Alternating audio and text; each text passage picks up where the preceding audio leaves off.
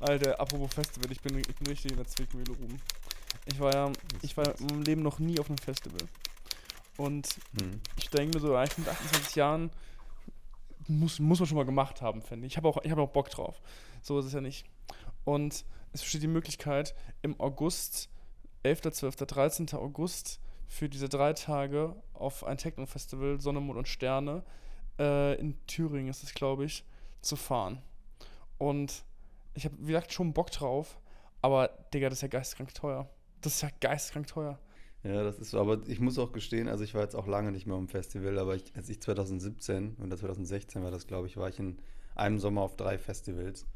Und es war so geil. Also wenn halt die Truppe cool ist, Ja, ich, dann es halt, es sind halt schon echt drei unvergessliche Tage des Sommers. Ne? Also das Safe. lohnt sich schon. Wenn man die Kohle hat, würde ich das auf jeden Fall machen. Bis heute Abend kann ich noch, muss ich mich noch entscheiden. Okay. Aber irgendwie fühle ich es ich hätte schon noch, ja, es ist, wie gesagt, ich war halt noch nie. Ne, so, yo, das kann man, kann man schon mal machen. Ähm, hab da schon Bock drauf. Ja, also ich aber- würde es machen, aber klar. Ja. Aber ich würde sagen, damit herzlich willkommen zu einer neuen Folge. Äh, eine neue Sprechstunde. Ich musste lachen. Ich habe letztens die letzte Folge von Freddy und Marcel angehört und die Tradition, trinkst du irgendwas? Hast du irgendwas zu trinken am Start? Irgendwas Besonderes oder Äh, ja, ich meine, da wir auch irgendwie halb elf morgens haben, habe ich gerade ein Wasser. Ich bin gerade eben erst aufgestanden. geil? Trinkst du was? Ja, ich habe auch ein Wasser nur dabei. So, hast du was da mitgebracht? Ich hätte ein, zwei Themen. Ähm, Ja, ich habe ich hab auch ein bisschen was dabei, aber fang du gerne an. Du hast letztes Mal schon erwähnt, dass du was hast. Ähm, ich bin neugierig. Was hast du dabei? oh, ich habe ich. Warte kurz, ich muss kurz. Ich habe das mir aufs Handy aufgeschrieben.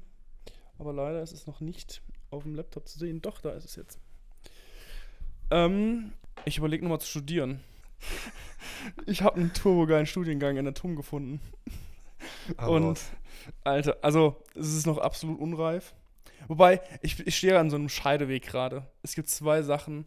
Also, eigentlich ist es ein Bedürfnis, was in mir ruht. Und das ist dieses, ähm, ewig studieren. nein, nein, nein, also dieses, das ewige Lernen und Mhm. diese, das Verlangen, da halt einfach weiterzulernen. Und es ist ja so ein Büro, es ist ja genauso, irgendwie im Büroalltag lerne ich so viele Sachen, das ist krass, auch momentan irgendwie. Ähm, und selbst wenn irgendwie so ein Wettbewerb mal zwei Monate geht oder sowas, dann lernt man ja trotzdem irgendwie jeden Tag was Neues dazu, weil es einfach ein ganz, ganz, ganz, ganz anderes Entwerfen ist wie in der Uni. Das merke ich jetzt irgendwie nochmal, was aber auch irgendwie cool ist, was auch irgendwie Spaß macht. Aber ich hatte letztens so einen Moment, wo ich so reflektiert habe für mich und dann habe ich so überlegt, so was ich irgendwie gut kann und worauf ich irgendwie Bock habe und ob das wirklich so das klassische Arbeiten im Büro ist und merke halt einfach immer mehr oder wieder so reflektiert, ich habe einfach turbo Bock in die Lehre zu gehen. Ich habe da unfassbar Mhm. Lust drauf, irgendwie an der Uni zu sein. Dann war ich erst auf so einem Dampfer. Ich habe mir die Dissertation von Georg Ebbing runtergeladen, von seiner Doktorarbeit. Ich habe mir die mal runtergeladen. Die geht irgendwie zu monumentalen Stadträumen. Dann war ich erst auf dem Dampfer, ja, okay, vielleicht kann man ja auch irgendwie promovieren. Fände ich auch mega geil. So haben wir, glaube ich, schon mal vor Ewigkeiten irgendwie mal drüber gesprochen. So dieses, wenn du halt so ein Thema hast, wo du so der Turbo-Nerd drin bist, finde ich irgendwie ganz cool.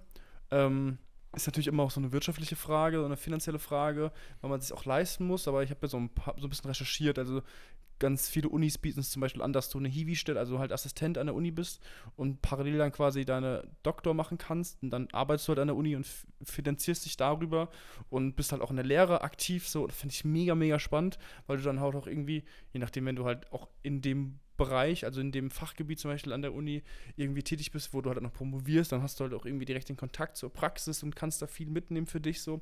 Und im Zuge dessen bin ich auf den Studiengang an der TUM gestoßen, ressourceneffizientes und nachhaltiges Bauen. Das ist ein Masterstudiengang. Hab mir das so durchgelesen, wie die so arbeiten was da so, also was halt so, ja, die Arbeitsmethoden sind und was so Inhalte sind. Und das ist gerade so ein bisschen, was irgendwie in mir schlummert und ich versuche das gerade noch zu koordinieren, ob das einfach nur gerade eine, eine Phase ist, eine kurze, wo ich sage, das ist eine absolut bescheuerte Idee, oder ob das wirklich was tiefgründiger, langfristigeres ist, was irgendwie passieren könnte. Ja, geil. Also ich habe den Studiengang habe ich auch schon mal gesehen. Ähm, ich habe dann festgestellt, dass ich zu spät dran bin, um das zu studieren. Ähm, deswegen habe ich mich ja jetzt für Köln entschieden. Ich kann ihm richtig viel abgewinnen im Studiengang. Was ich für mich gemerkt habe, ich, ich habe, ja, wir haben darüber gesprochen und ich sehe das auch so. Ich würde auch gerne langfristig mal in die Uni, auch in die Lehre. Aber was ich für mich gemerkt habe, ist, ich will nicht mehr nur eine Sache machen. Ich glaube, das ist meine große Erkenntnis aus meinen letzten Jahren. Und ich arbeite jetzt gerade in der Gastro, im Café und mir hängt das absolut zum Hals raus. Also hätten wir den Podcast nicht, würde ich da eingehen. Und ich bin auch richtig heiß jetzt, dass es weitergeht mit dem Studium. Ich merke aber auch, ich muss zu dem Studium parallel auch noch was anderes machen. Und mhm. das ist so meine Erkenntnis. Es ist halt die Frage, du hast natürlich jetzt einen sehr starken Büroalltag mit vier Tagen die Woche.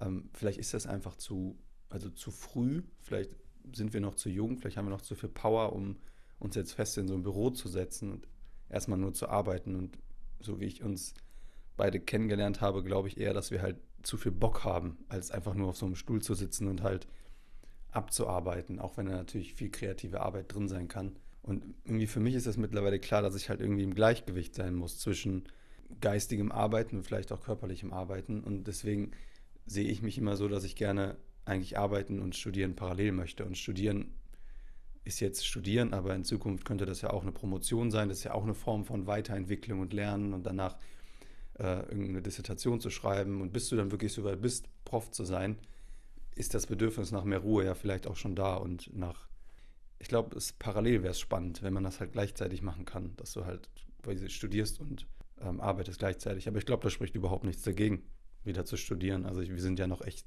quietschjung so, ne? Also, ja, ja, ich meine, allein schon aus, aus finanzieller Sicht werde ich arbeiten müssen oder müsste ich parallel arbeiten.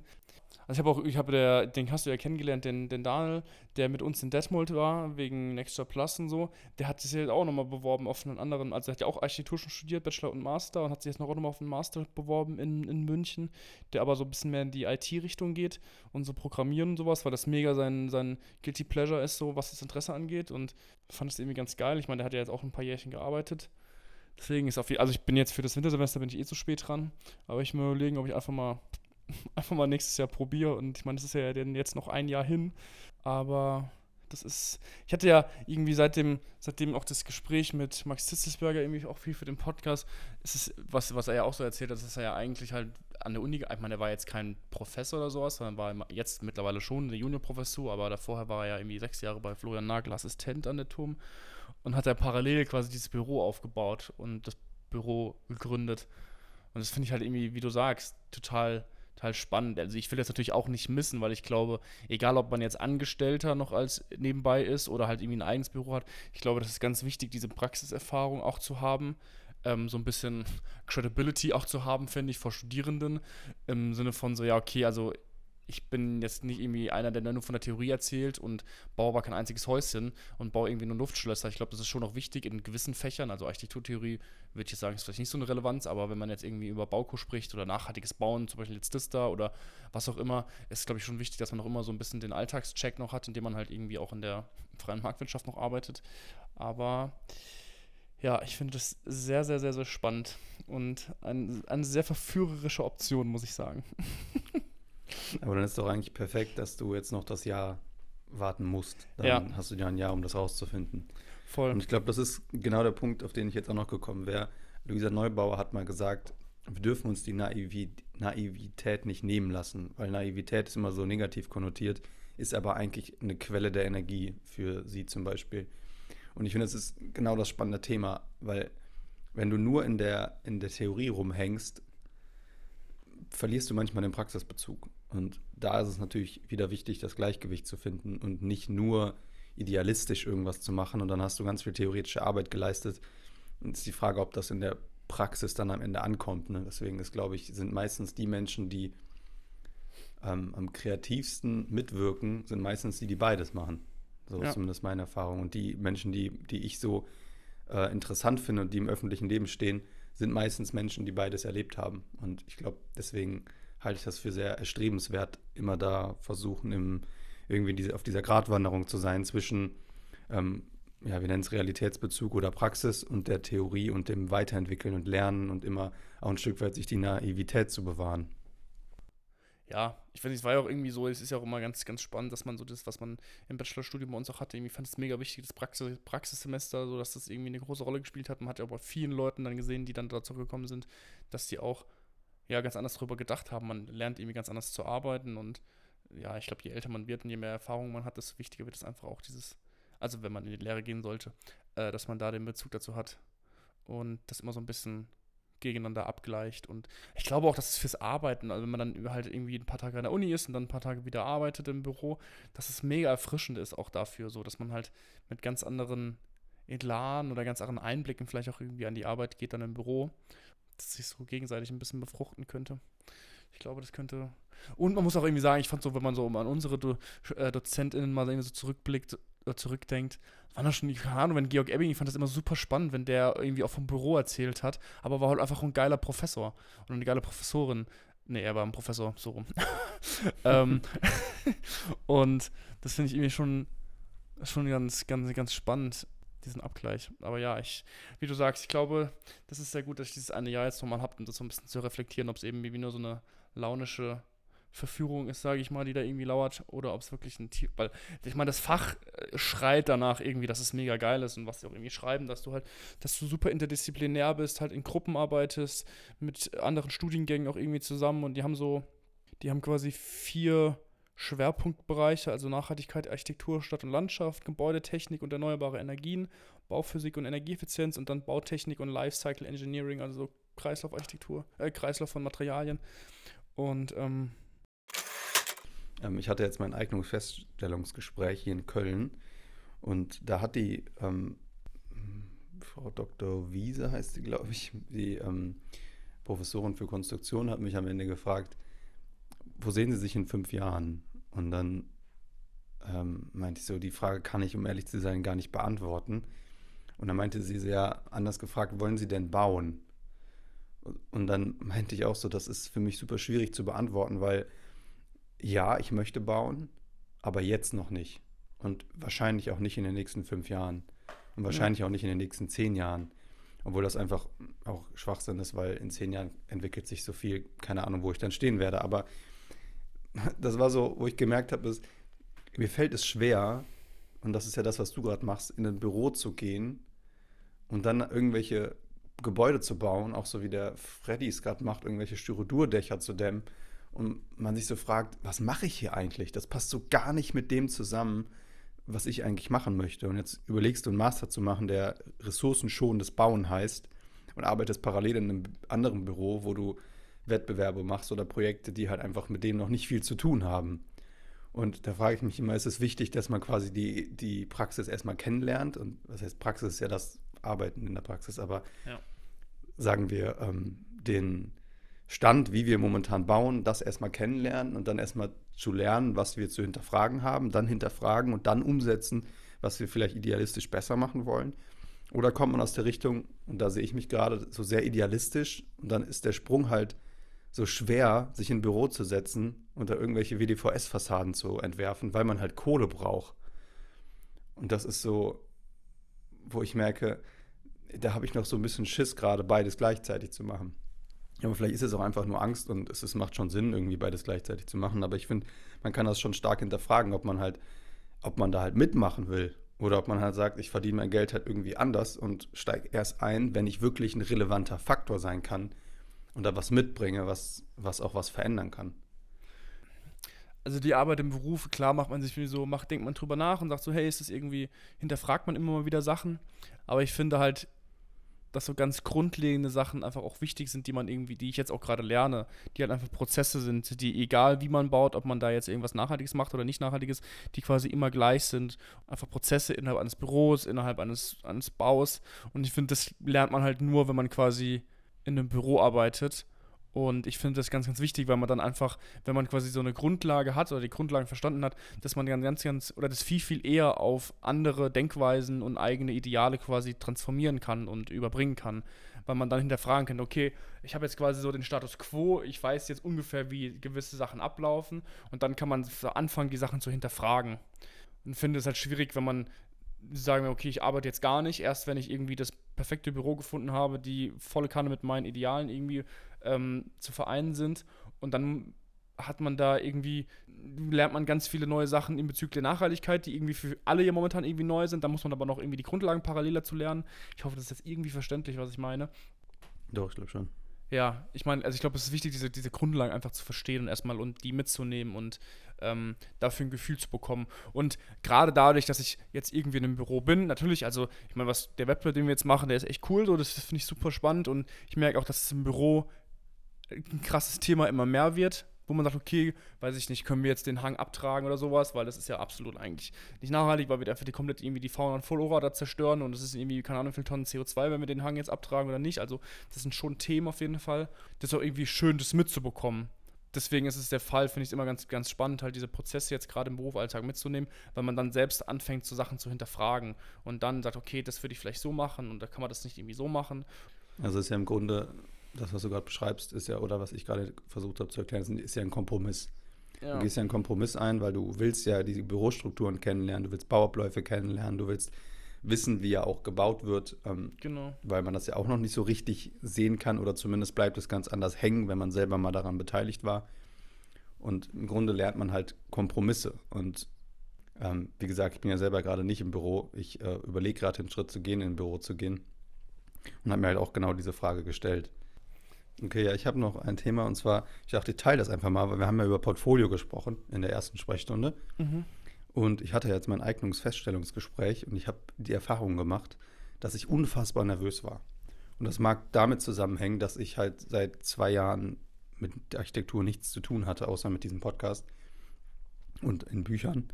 Und dann war ich echt nervös. Und dann bin ich da hingegangen und ich habe mich vorher noch vorbereitet und ich hatte so eine unglaubliche Leere im Kopf, weil ich war wie vor so einer Klausur, wo ich dachte so, was wollen die von mir? Was wollen die wissen? Und mhm. dann bin ich dahin und dann habe ich dann auch ein paar Leute im Warteraum vorher getroffen und es war schon so eine bedrückte Stimmung. Und dann, ähm, ja, gehe ich da rein. Alles löst sich. Es war ein super entspanntes Gespräch. Die waren super nett. Die eine Professorin hat die ganze Zeit super herzlich gelacht. Es war super die freundliche Stimmung. Und was sich am Ende rausgestellt hat, klar, ich habe den Podcast als Projekt auch mitgebracht, weil man, also man musste am Anfang Portfolio und Motivationsschreiben abgeben, denn die Noten musste man abgeben, das Bachelorzeugnis.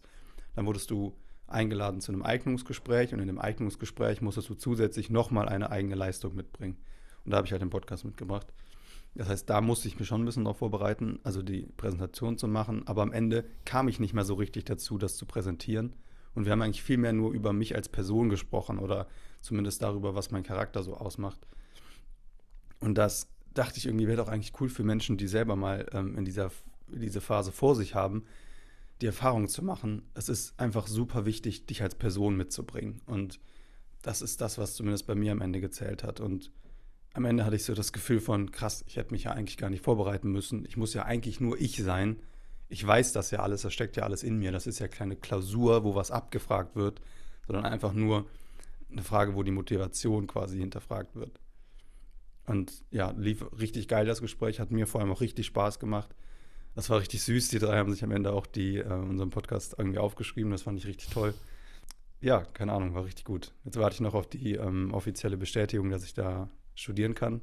Die sollte jetzt die nächsten Tage kommen. Ja, ich finde das, was du gerade gesagt hast mit diesem, man hat ja, eigentlich hat man alles, was man mitbringen muss. Also man muss sich quasi selbst mitbringen.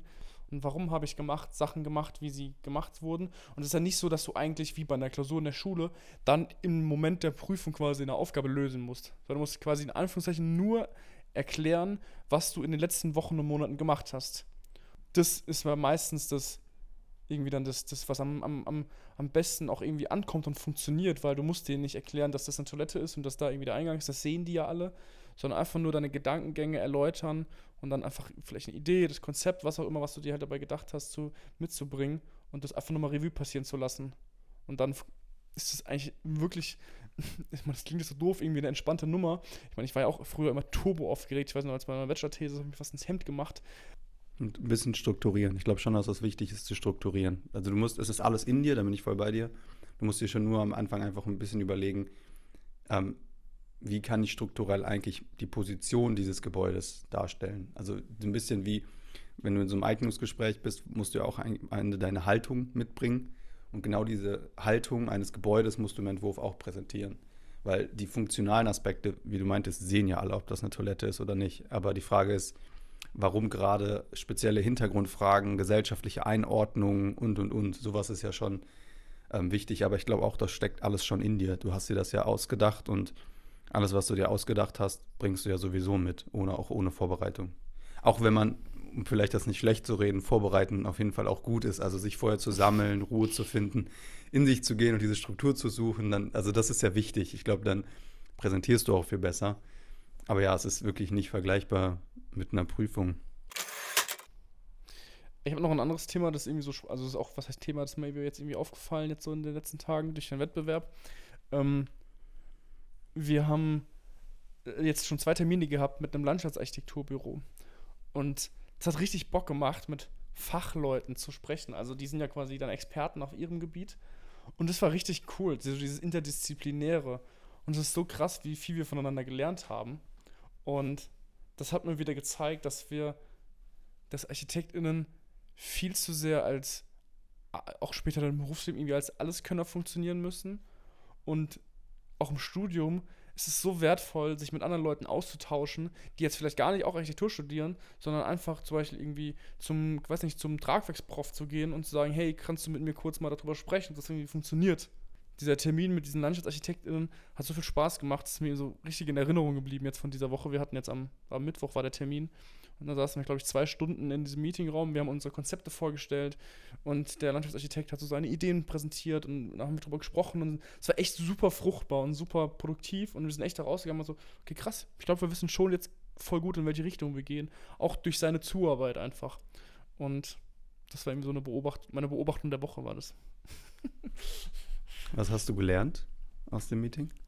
Also jetzt in dem konkreten Fall an, an, an, an fachlichem Ding einfach, die, wie krass das Zusammenspiel ist von der Architektur, beziehungsweise in dem Fall dem Städtebau und eben den Freiräumen drumherum. Also, dass ein Haus, wenn du ein Haus alleine irgendwo hinstellst, das noch keinen guten Ort für sich ausmacht, sondern die Umgebung da im Sinne von, ich weiß nicht, ob es eine Fußgängerzone ist, ob es eine Grünanlage ist, ob es drei Bäume sind, die da stehen, dass die einfach da mit reinspielen. Und dass das vielleicht öfters mal vergessen wird, sodass die Architektur oder die, die Häuser, die da stehen, immer so gelobt werden. Okay, man, das ist so krass und wie schön die Fassade aussieht. Aber dass die Stimmung und die Atmosphäre, die auch von der Umgebung vermittelt wird, einen ganz, ganz großen Beitrag leistet. Und natürlich auch, was man einfach lernt, so dass man dieses, eine andere Perspektive sich einholen. Also ich habe mit, mit Arbeitskollegen zusammen machen wir diesen Wettbewerb und wir arbeiten da dran und sind halt beides ArchitektInnen, beziehungsweise ich noch nicht, aber ähm, wir, wir arbeiten in der Architektur. Junior-Architekt. Ich bin ja in Spee, Junior, was auch immer, wie man es nennen will, angehender. Und, Architekt ähm, in Ausbildung. ja. Und dann kommt halt dieser Landschaftsarchitekt dazu und hat einen ganz anderen Blick darauf, aber sieht ja genauso da auch Häuser, aber sieht es halt mit dem Hintergrund so, okay, was könnte drumherum passieren? Wie könnten spannende Zwischenräume auch entstehen im Sinne von, wie könnte man die auch nutzen für die BewohnerInnen dann zum Beispiel dort? Und wo könnte irgendwie eine Grünstreifen sein? Wo könnten irgendwie öffentliche Bereiche sein, wie ein Park oder sowas? Wo könnte Versicherungsfläche sein? Und das war irgendwie total spannend, was ich irgendwie so mitgenommen habe, nochmal, weil für mich war immer, ich weiß nicht, Landschaftsarchitektur war immer so lästig. So, ja, okay, jetzt brauche ich noch irgendwie einen Garten oder jetzt brauche ich noch irgendwie einen Park, stelle ich halt drei Bäume hin und irgendein Weg führt durch, weil ich es einfach nie gecheckt habe. Und das hat mir einfach gezeigt, dass es da einfach wirklich Fachleute gibt und das absolut Sinn macht, sich in diversesten Bereichen einfach mit Fachleuten auseinanderzusetzen. Also, ey, hast du Bock, mal was dazu zu sagen? Wie findest du das aus deiner Sicht der Dinge als, weiß ich nicht, Landschaftsarchitektin, als Tragwerksplanerin oder sowas? Das ist eigentlich total übergriffig, ne? Wenn du überlegst, stell dir mal vor, du drehst den Spieß um und dann ist da so eine Landschaftsarchitektin, die einfach sagt, ja, da steht ein Haus. Ja, so eins mit rotem Dach und ja, ja, so einer grünen Tür. Und dann so, ja, willst du da nicht irgendeinen Architekten fragen, ob der das nicht bauen will? Nö, nö, brauche ich nicht. Da steht ja. halt ein Haus. Ja, genau so ist das ja. Wo man sich denkt, hä, man kann sich einfach ein Haus dahin stellen und so. Und genauso meint man ja, wenn man Architektur studiert, so, ja, da stehen halt drei Bäume. Ja, pff, mir doch egal. Ist halt grün. Und die würden auch sagen, nee, das ist ein super essentieller äh, Ausdruck des ganzen Ensembles da. Das kannst du nicht so machen. Und es gibt ein richtig geiles ähm, Video, Dieter Wieland. Wir haben mal eine Folge gemacht. Ich weiß nicht, wie, welche Nummer es ist, aber sie heißt auch Dieter Wieland. Da haben, glaube ich, Freddy mit irgendwem, mit Bene, glaube ich, über Dieter Wieland gesprochen. Das Verlinken typ, wir den Show Notes. Ja, machen wir. Das ist ein Typ, der hat ähm, auf YouTube so eine Reihe, ich weiß nicht, wann das war, schon ein bisschen älter, aus dem BR-Fernsehen. Der hat einen unglaublich geilen Humor und der spricht über alles Mögliche, über Fenster, über Dach, über die Häuser im Tessin, über Gartenzäune, über Gärten, über Häuser, über Dachstühle und er spricht auch über den Hausbaum. Und das ist ein super geiles Video, wie er über den Hausbaum spricht. Und er sagt, früher, sagen wir vor der, vor der Industrialisierung, wurden die Gebäude immer in Verbindung mit einem Hausbaum entworfen, also mit, mit der Umgebung, mit der Umwelt. Und mittlerweile, da wir ja nur noch Baufelder ausschreiben, die gar kein öffentliches Grün mehr haben müssen, oder in den seltensten Fällen, kümmern wir uns als ArchitektInnen ja gar nicht mehr darum. Und das macht ja eigentlich, also es ist ziemlich cool, wenn man sich das anguckt und man sich das so äh, genauer anguckt, dann merkt man so, ja, das macht, das macht halt mega Sinn, dass da ein Baum steht. Klar, der verschattet, der gibt Kühlung, gerade bei unseren verändernden klimatischen Bedingungen. Ja, bin ich voll bei dir. Jetzt weiß ich gar nicht, was ich sagen wollte, aber ja, bin voll bei dir. Sollte man, sollte man halt, man muss nicht immer meinen, man kann alles planen. Man kann auch einfach sagen, jo, das überschreitet gerade meine Kapazität. Ist hier jemand, der sich damit besser auskennt? Cool, komm doch mit ins Team und äh, kümmer du dich doch darum oder lass uns gemeinsam drum kümmern. Ja, vor allen Dingen, die haben halt auch, also die, der hat von so Tools gesprochen, die halt mega geil sind, die für ihn halt so, ja, das ist easy, das mache ich dir in 10 Minuten, aber für mich war das so, alter, krass.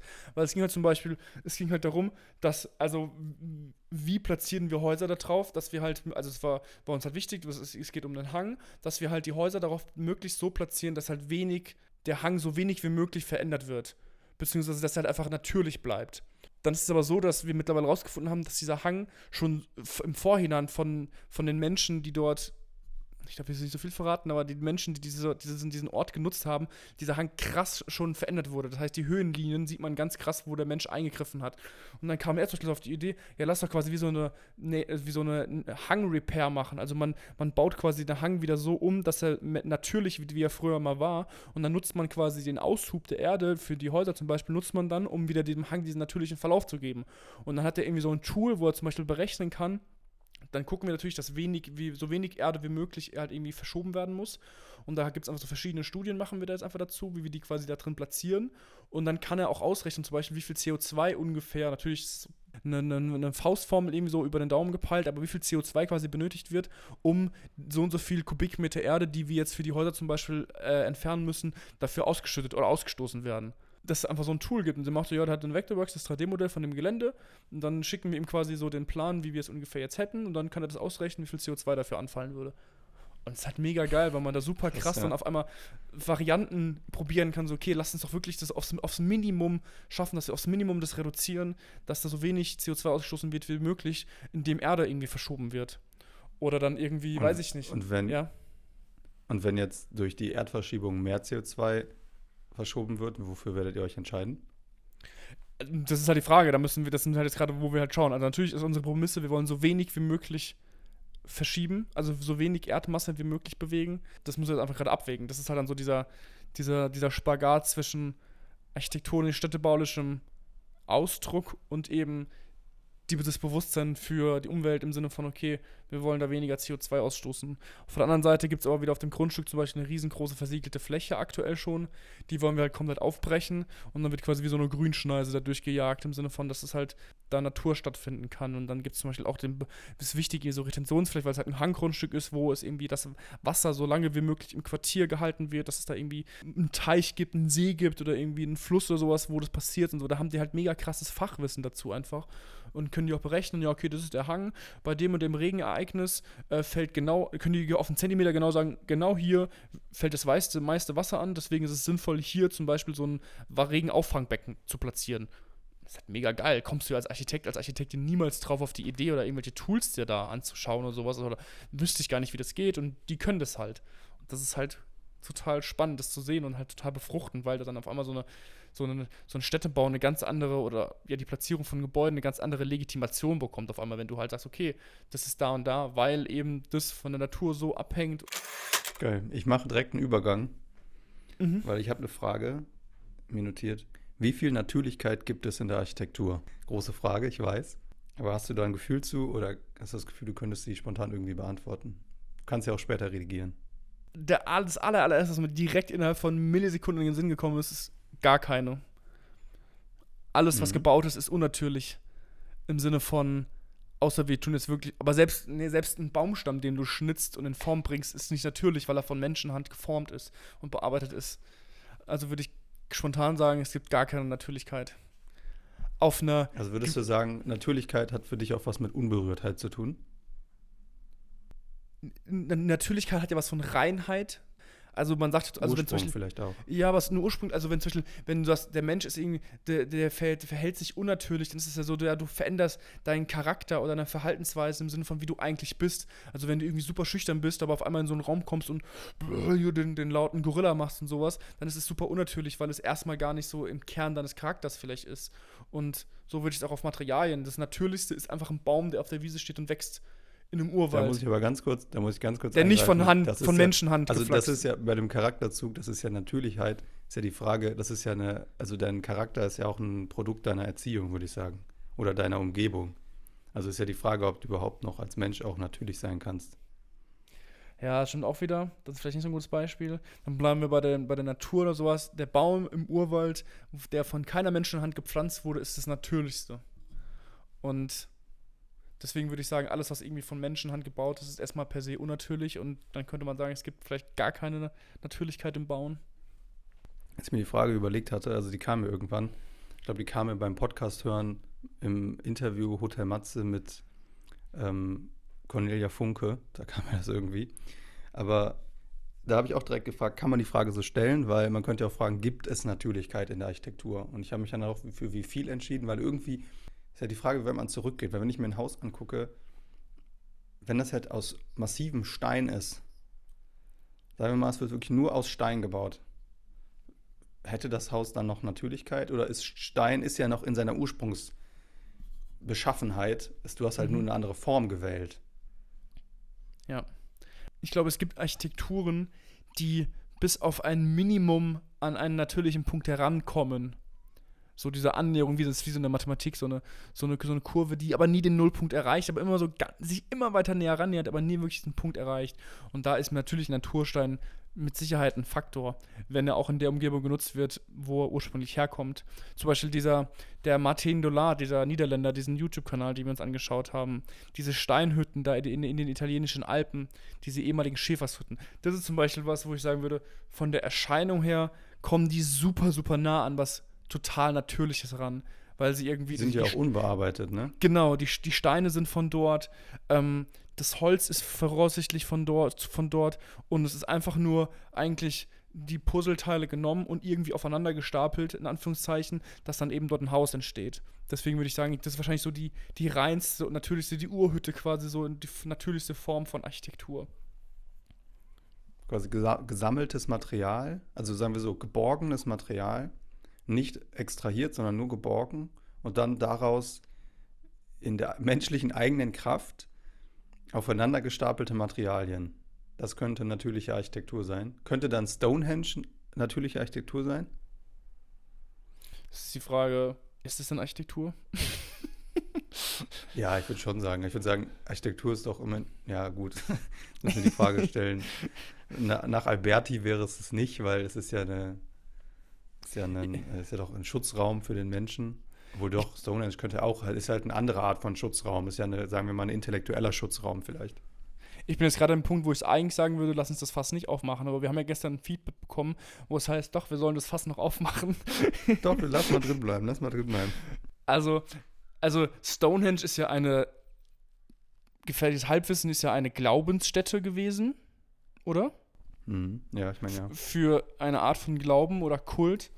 Und vielleicht könnte man ja sagen, es ist eine Art von Vorreiter für Kirchen, Moscheen und Synagogen und ähnliches und Tempel gewesen.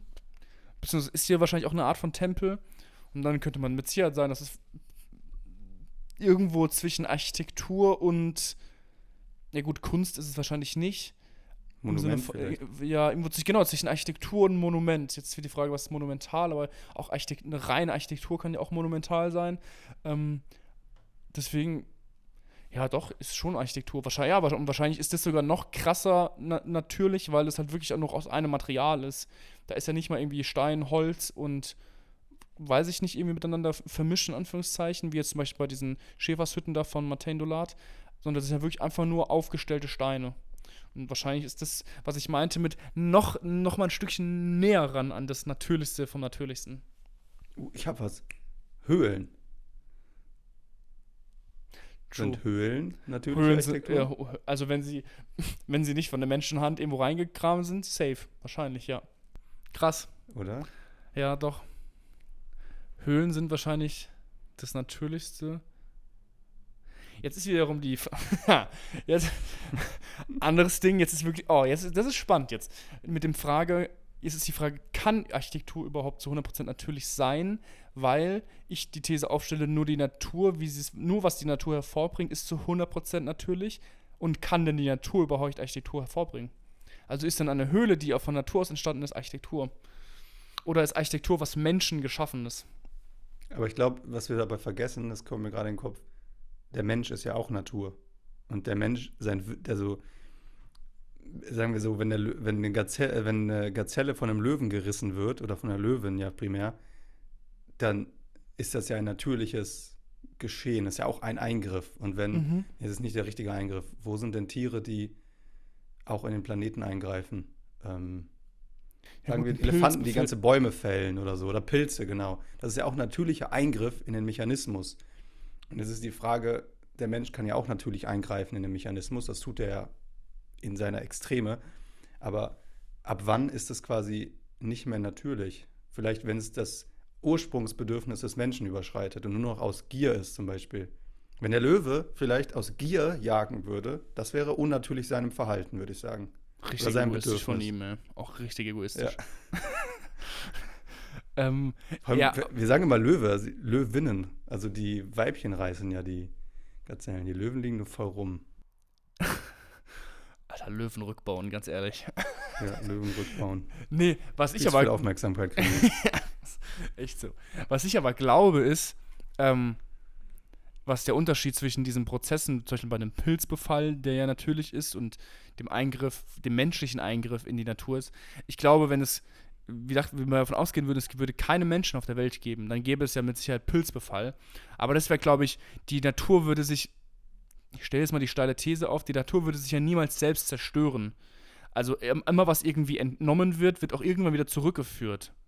Und das ist ja zum Beispiel bei einem menschlichen Eingriff selten. Also du entnimmst ja die Steine und das Holz, aber es wird ja nicht irgendwie was dadurch in den Kreislauf gebracht, dass es wieder zurückgeführt wird. Also so ein, so ein Pilzbefall, dass ein Pilz irgendwie einen Baum befällt, ist ja irgendwie eine Art von Kreislauf, weil das dann zersetzt wird und irgendwie eine andere Art von, von den Pilz halt quasi nährt und der, weiß ich nicht, tut vielleicht irgendwelche Mineralien, wenn er mal irgendwann nicht mehr ist, in den Boden einlassen und dann wächst dort wieder ein neuer Baum, was einfach mal ein fruchtbarer Boden wird. Aber das ist ja beim menschlichen Eingriff nie der Fall. Selten der Fall.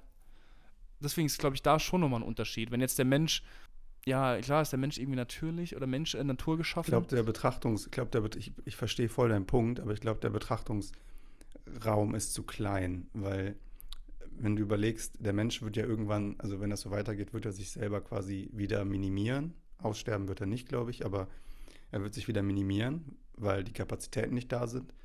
Und dann entsteht ja auch wieder ein Rückbau, ein Kreislauf, dass wieder quasi das Gleichgewicht sich wieder fängt. Vielleicht kann man das beantworten mit, dass im Grunde Natürlichkeit ist Gleichgewicht, Balance. Natur ist, der Kern von Natur ist Balance. Weil wenn du das ja betrachten würdest, würdest du ja auch sagen, gut, die Löwen reißen immer Gazellen. Bisschen einseitig das Ganze. Aber der Kreislauf schließt sich ja nur dann, weil die Gazelle, wenn sie stirbt, ja wieder quasi dem er der Erde was zurückgibt, indem sie die, ähm, die ähm, Grassteppe quasi frisst, das irgendwie den, den, weiß ich nicht, den Wurzelwuchs stärkt, dadurch die Steppe mehr Wasser binden kann, dadurch mehr Feuchtigkeit in der Wüste vorhanden ist und stärkt damit das Gesamtheitklima. Keine Ahnung, in einem ganzheitlichen System macht das dann wieder Sinn. Aber würde der, würden die jetzt einfach alle Gazellen fressen, würde das System kippen. Und wir machen das ja genauso. Also wir kippen ja das Gleichgewicht. Und die Frage ist, ob das Gleichgewicht irgendwann, ob es darüber ein größeres Gleichgewicht gibt, wenn wir jetzt das planetare System nehmen, ähm, ist da ja auch ein Gleichgewicht, das wir gar nicht beeinflussen können. Obwohl ich jetzt irgendwie letztens gelernt habe, kurzer Side-Fact, dass wohl durch das, den Rückgang des Grundwassers die Wasserverteilung auf der Erde sich verändert und sich dadurch die ähm, Erdachse wohl ein bisschen neigen würde. Hat mich irgendwie extrem beeindruckt. Ähm, Habe ich aber auch nur Halbwissen zu. Also keine Ahnung, vielleicht können wir auch das Gleichgewicht irgendwie irritieren. Aber das fand ich halt irgendwie, wenn du halt so überlegst, im Ende die, also die Natur wird sich den Planeten wieder zurückerobern können. Das ist nicht das Ding. Ähm, wenn wir ganz, ganz, in ganz, ganz großen Maßstab gehen. Wir, wir zerstören ja eher die Menschenumwelt. Und da ist halt die Frage, wo, also ab wo, ab wo ist der menschliche Eingriff so groß, dass er quasi die, äh, das Gleichgewicht, was wir brauchen zum Leben, irritieren. Und ich glaube, das tun wir, indem wir, sobald wir weggegangen sind von, jetzt sage ich nicht mehr natürlichen Rohstoffen, sondern von, ähm, sage ich mal, ursprünglichen Rohstoffen zu chemisch hergestellten Rohstoffen wie Plastik oder, also vielleicht ist das der Kipppunkt geworden, wo halt die Architektur vielleicht ja, weg von der Natürlichkeit irgendwie ihren, ihre Reinheit verloren hat, also das Gleichgewicht irritiert hat. Ja, alles, was nicht mehr, was die, was die Natur nicht mehr zersetzen kann. Also klar kann ja. Plastik irgendwann setzen, aber das dauert ja, ja Millionen Jahre gefühlt, bis halt ein Stückchen Styropor irgendwie zersetzt ist. Und das ist halt was für die Natur unnatürlich ist, weil sie selber das nicht herstellen würde, weil es halt in Anführungszeichen weiß, dass das schwer zu ersetzen ist. Ähm, ja, das war ein spannender Exkurs. Was, was nehmen wir jetzt daraus mit? Also Architektur ist nicht natürlich. Also ich bleibe erstmal dabei und würde sagen, Architektur ist nicht natürlich.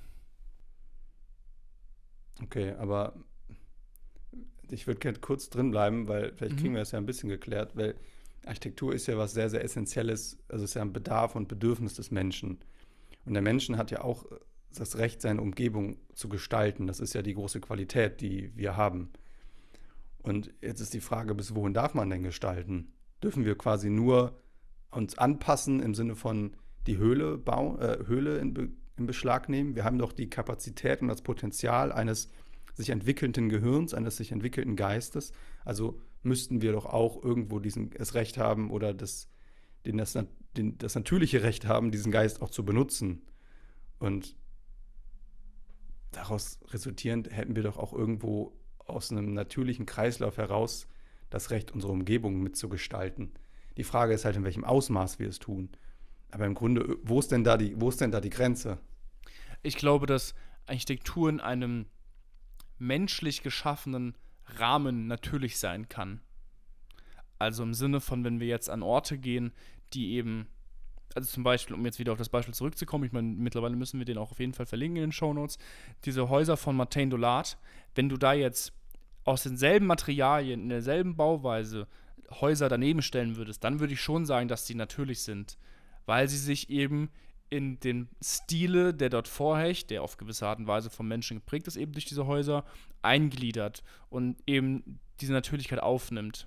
Das würde ich auf jeden Fall sagen. Oder das lässt sich auf alle Orte übertragen, wo es irgendwie eine Art von Baustil gibt oder von, von, von handwerklichen ähm, Eigenschaften, die eben typisch sind für diesen Ort. Wenn man sich daran anpasst, dann würde ich schon sagen, kann eine Architektur ein gewisses Niveau von Natürlichkeit erreichen. Das ist halt dann ein selbst geschaffen, menschlich geschaffener Standard von Natürlichkeit oder ein selbst geschaffener Kosmos, den man sich da irgendwie aufgebaut hat. Zum Beispiel, wenn, weiß ich nicht, wenn du jetzt irgendwie in einen, dann als, als Beispiel dagegen, wenn du in irgendeinem Dorf, irgendwo in, in, in, in Österreich, in so ein kleines Dörfchen, da wo wir jetzt Urlaub gemacht haben, zusammen da in Oberstdorf, wenn da jetzt auf einmal ein Hochhaus geknallt werden würde, jo, das wäre absolut unnatürlich. Wenn du dann aber wieder ein normales Haus hinbaust, was irgendwie, weiß ich nicht, auch aus Holz gebaut ist, irgendwie ein Fachwerk zum Beispiel, was ja da oft noch irgendwie der Fall ist, dann ist es wiederum natürlich. Ich glaube, das kann aber schon in dem weil, Sinne sein. Aber das ist ja eine Projektion unseres. Also für uns wirkt das unnatürlich aufgrund äh, seiner Gestalt. Aber wenn das Hochhaus jetzt komplett aus den regionalen Ressourcen gebaut wäre, wäre doch eigentlich auch erstmal ein natürliches Gebäude. Auch wenn die Form vielleicht abweicht von dem, wie wir uns im Maßstab und Bezug zu diesen Körpern setzen. Ja, es geht ja auch um Maßstäblichkeit. Also wenn da irgendwann 15 Hochhäuser stehen, dann würde man wahrscheinlich beim 16. sagen, ja, ist schon natürlich hier. Aber das sind ja alles, in Oberstdorf stehen ja maximal zwei, drei, vielleicht vier geschossige Bauten.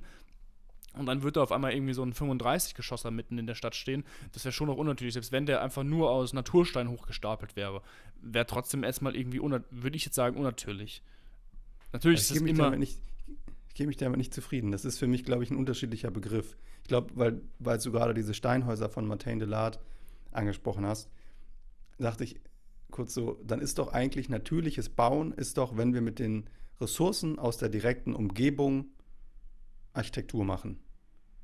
Und nicht noch einen überkrass stabilen Stahlträger mit einfahren lassen, damit wir da noch drei Meter überkragen können. Das ist dann, würde ich sagen, unnatürlich, weil wir dieses Produkt erstmal herstellen mussten, damit wir irgendwelche weiß ich nicht, tollen Ausgestaltungen machen wollten. Aber die ursprüngliche Architektur wäre doch eigentlich, wenn die Last von oben nach unten geht, das, wie wir halt unter den physikalischen Gesetzen, wie wir sie in uns, wir sie als Mensch erleben, mit den Ressourcen aus der direkten Umgebung bauen. Und dann quasi ja. zu sagen, ein Hochhaus in Oberstdorf wäre halt vielleicht, also ich verstehe diesen Begriff unnatürlich, das ist ein sehr gebrauchter Begriff, aber ich würde ja vielleicht von was anderem reden, von ähm, unangebracht oder unmaßstäblich oder sowas. Aber ich weiß, Natürlichkeit, ich versuche gerade so den natürlich als Begriff irgendwie für mich herauszufinden und da finde ich, geht das irgendwie nicht so ganz zusammen für mich. Also ich finde, sobald man in, in Form von, wenn man über Architektur spricht und auch von natürlicher Architektur, Architektur ist immer auch eine Frage der Maßstäblichkeit. Deswegen finde ich, dass es schon eine wichtige Rolle spielt und dass da die reine Materialisierung äh, nicht äh, aus, oder auch ausschlaggebend ist, aber nicht äh, entscheidungsprägend ist. Im Sinne von, okay, egal was du hinbaust, Hauptsache es ist aus den Materialien, dann ist es irgendwie dort natürlich. Deswegen habe ich schon die Meinung, dass auch die Höhe der Überbauung ein Faktor sein kann, ob es natürlich oder unnatürlich ist. Okay, ja. Ja, es ist halt die Frage, ob du überhaupt 35 Geschosse bauen kannst, ne? Aus den rein mechanischen Gegebenheiten, ja. die der Mensch zur Verfügung hat, ohne jetzt hergestellte Mittel. Ja. Ich meine, man fragt sich ja auch, wie die Pyramiden gebaut wurden. um mal das Fass Da haben wir doch auch mal eine Folge zugemacht. Ich weiß nicht mehr, was wir da gesagt haben. Ja, ja doch, ich, ich, das war gleich mal so ein kurzer Exkurs. Das ist aber jetzt wirklich ein Fass, was wir nicht noch aufmachen. Ja. Über die Bauweise der Pyramiden in Ägypten. Adrian, was bedeutet Kreativität für dich? Okay, jetzt machen wir, jetzt kommen wir wirklich in die Sprechstunde. Kreativität bedeutet für mich Bezüge über Grenzen von Themenfeldern hinaus herzustellen und daraus etwas Eigenes zu machen. Mhm. Doch, ja, doch, ich glaube schon. Klingt ja. nach einer Wikipedia-Definition. nee, tatsächlich nicht. Also, ich habe es tatsächlich kein Wikipedia auf. Ich habe es gerade nur. Äh, ich musste mal so ein bisschen, äh, so ein bisschen, ich glaube, runtergebrochen erklären kann man das. Ich weiß nicht, früher, wenn man so Abitur gemacht hat in der Oberstufe, damals, da gab es so, es gab immer drei Aufgabentypen. Der erste war irgendwie, glaube ich, einfach nur die Erläuterung, dann gab es eine Interpretationsaufgabe und die dritte Aufgabe war Transfer. Also, Transfer mhm. heißt, dass man halt sich etwas bedienen muss, was man nicht explizit quasi vorfindet auf dem Aufgabenblatt in Form von eines Textes, sondern was man irgendwie weiß von woanders. Und das ist ja eh auch eine Art von einer kreativen Lösung. Und das ist dann halt im übertragenen Sinne, was du irgendwo mal gelesen, wenn du es schaffst, Dinge, die du gelesen hast, die du gesehen hast, die du erfahren hast, die du gehört hast, ja, irgendwie mitbekommen hast, wenn du das schaffst zu verarbeiten und dann, je nachdem, was für eine Aufgabe du halt hast, wo du die Kreativität quasi anwendest, das dann schaffst zu verarbeiten und dann da irgendwas draus zu machen. Ein Produkt, ein Haus, eine Zeichnung, ein Lied, ein Buch, ein Text. Wenn du das dann schaffst, das ist für mich Kreativität. Okay. Kann ich so was, annehmen. Okay, das, oh, Glück gehabt, ne? nee, also ich, ich finde es auch, es ist auch, es ist auch wie so ein, ich habe auch immer mal gehört, dass Kreativität ist immer so, oh, ich, wenn irgendwie Leute sehen, so, oh, ich bin, ich bin unkreativ, unkreativ, glaube ich, also klar, es gibt in gewisser Weise vielleicht ein Talent für gewisse Sachen, wobei ich glaube ich auch nicht Talent für Kreativität gibt, sondern es gibt vielleicht ein Talent für ein Feingefühl für Musik oder es gibt vielleicht eine Kreativität für Wortgewandtheit oder sowas. Aber ich glaube, Kreativität hat man kein Talent oder hat man Talent, sondern das kann man, glaube ich, auch üben. Und das ist wie ein Muskel, den man trainieren kann, in gewisser Weise, dass man einfach Bezüge herstellt von verschiedenen Themenbereichen, die vielleicht auf den ersten Blick erstmal nichts zu tun haben miteinander. Ja, total. Ich habe nämlich auch lange immer gedacht, so Kreativität bedeutet, gut zeichnen zu können oder besonders gut schreiben zu können oder ja, weißt du, du bist halt, bist halt ein Kreativer, Adrian. Du bist ja. ein Kreativer. Du kannst gut zeichnen, du studierst Architektur, du, da musst du doch kreativ für sein. Und da dachte ich so, ja, okay, was soll das eigentlich so? Das würde ich eher vielleicht künstlerisch begabt oder ist vielleicht auch jetzt nicht richtig, aber auf jeden Fall habe ich nochmal gemerkt, kreativ bedeutet doch eigentlich, wenn du genau das kannst, was du gerade gesagt hast, unterschiedliche Themenbereiche, die du kennengelernt hast, eine Brücke zwischen denen herzustellen und daraus ein, neu entwickeln, ein neues Produkt. Oder nicht Produkt, aber etwa einen neuen, einen neuen Gedanken, einen neuen Weg, eine neue Strategie. Ähm, Und nicht halt nur, keine Ahnung, quasi intuitiv etwas aus dir herauszutun, sondern wirklich intellektuell unterschiedliche komplexe Sachverhalte zu begreifen und daraus etwas zu entwickeln oder auch Strategien zu entwickeln, die diese Probleme ganzheitlich lösen können. Und ja, das, so würde ich es, glaube ich, beantworten. Ja, ich glaube auch, was ein Schlagwort, was noch dazu gehört, ist Fantasie. Ähm, ich glaube, das gehört auch dazu. Das ist auch ein wichtiger Part, der zur Kreativität beiführen kann, weil man ja erstmal, also Fantasie oder auch, was du vorhin meintest mit Naivität, dass man einfach Dinge, die vielleicht für jemand anders direkt sagen würde, ah nee, das, das funktioniert ja nicht. Aber dass man dann doch sagt, okay, ich denke das mal durch. Vielleicht ist ja doch irgendwie, vielleicht funktioniert ja doch was und ich kann mir da irgendwie was vorstellen. Zum Beispiel, ich habe gestern mit meinen Eltern telefoniert und es war total schön. Die haben von meinem Neffen erzählt, dass der, wenn die irgendwie bei, wenn er bei denen ist oder sowas bei meinen Eltern und dann sind sie irgendwie unterwegs und dann dann fängt mittlerweile ist echt schön, weil man wirklich mit ihm auch richtig reden kann und es ist nicht nur so ein Gebrabbel, was quasi, was er von sich gibt, und sondern es ist wirklich und er, er erzählt Fantasiegeschichten und, und schmückt die auf einmal aus und die sind so, er erzählt es aber so krass, dass meine Eltern manchmal dann so, dann irgendwie mein Bruder oder seine Frau fragen so, jo, stimmt das? Man so, nee, nee, das hat er sich ausgedacht. Und das ist irgendwie total lustig, weil das so total fantasievoll ist und das ist ja auch eine Art von Kreativität, sich so Geschichten auszudenken.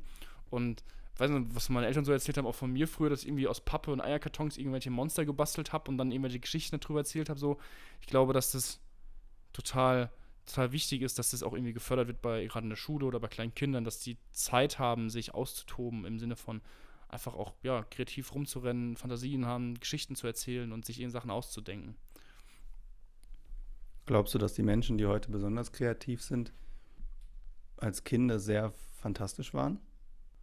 Also meinst du fantastisch im Sinne von viel Fantasie hatten? Ja. Kann mir, ich kann es mir vorstellen.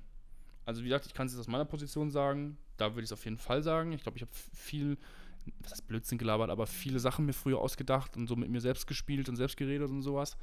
Ähm, und ich glaube schon, dass das einen großen Beitrag leistet, dass wenn man das in gewisser Weise von Wobei, wie gesagt, Kreativität ja was ist, was man nicht hat oder nicht hat, oder hat oder nicht hat, sondern was man quasi erlernen kann. Aber ich glaube, dass das eine gewisse Grundlage ist. Mir fällt Und, ja der Spruch ein, den wir bei, beim Namen vergessen, unserem Zeichenprof im ersten Semester. Unsere allererste. Aufgabe war es damals, genau, Thorsten Matthäus, war es damals, ähm, ah, ja. zu einem Zitat ein Bild zu malen. Und das Zitat lautete: Vorstellungskraft ermächtigt, sie ist Instrument. Ja. Ich weiß nicht, wer es gesagt hat, aber das fand ich irgendwie Passt. Ja. Ist ja ein bisschen vielleicht die Definition von Kreativität oder die poetische Definition von Kreativität. Ja. Und ich glaube, dass es gerade in unserer, in den Zeiten, in denen wir leben, oh, das klingt jetzt hier, äh, total wichtig ist, Fantasie und Kreativität zu haben, um eben alternative Wege einzuschlagen und Sachen auszuprobieren und aus alteingesessenen Denkweisen auszubrechen. Ja, voll. Das ist ja auch Entwicklung. Du musst ja, also ja Entfaltung und Entwicklung, würde ich sagen. Also du kannst mir nicht sagen, der erste Mensch, der auf die Idee kommt, jo, lass mal zum Mond fliegen. Also das war ja reine Fantasie. Das war ja absolut nicht faktenbasiert. Da wird ja wahrscheinlich jeder Mensch gesagt haben, Digga, du bist vollkommen bescheuert. Wie willst du denn da hinkommen? so. Ja. Und das war halt irgendwie Fantasie und dann wurde daran gearbeitet, dass es funktioniert hat.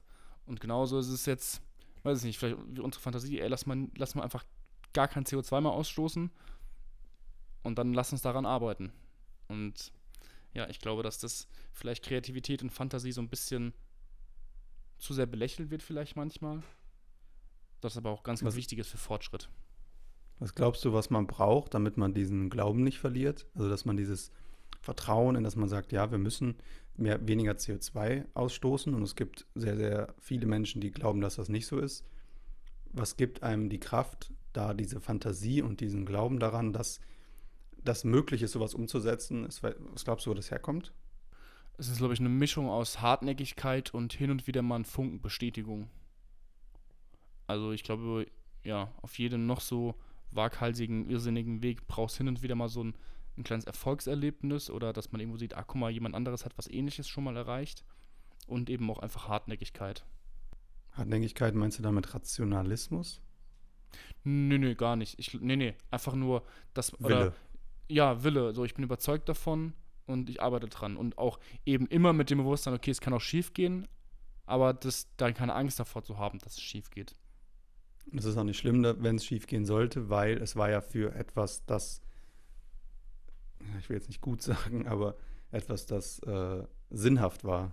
Auch aus, dass man aus Fehlern hat lernt und dann hat es für irgendwas anderes vielleicht irgendwie einen Sinn oder eine, ein Dings. Ich meine, die Wissenschaft, ich glaube, wenn du wissenschaftliche Experimente, wahrscheinlich wurden die meisten Sachen erforscht, weil Sachen nicht funktioniert haben.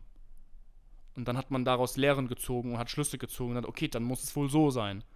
Und dann hat man das probiert und das hat funktioniert und das war quasi nur dann die Bestätigung nochmal für die Vermutung. Deswegen, Ich glaube, in der Wissenschaft gehen mehr Versuche schief, als dass sie funktionieren, aber das hilft halt mehr, würde ich jetzt mal behaupten. Ja. Das ist ein gutes Schlusswort, Adrian. Vielen Dank fürs Zuhören. Wir hören uns beim nächsten Mal. Ciao. Ciao.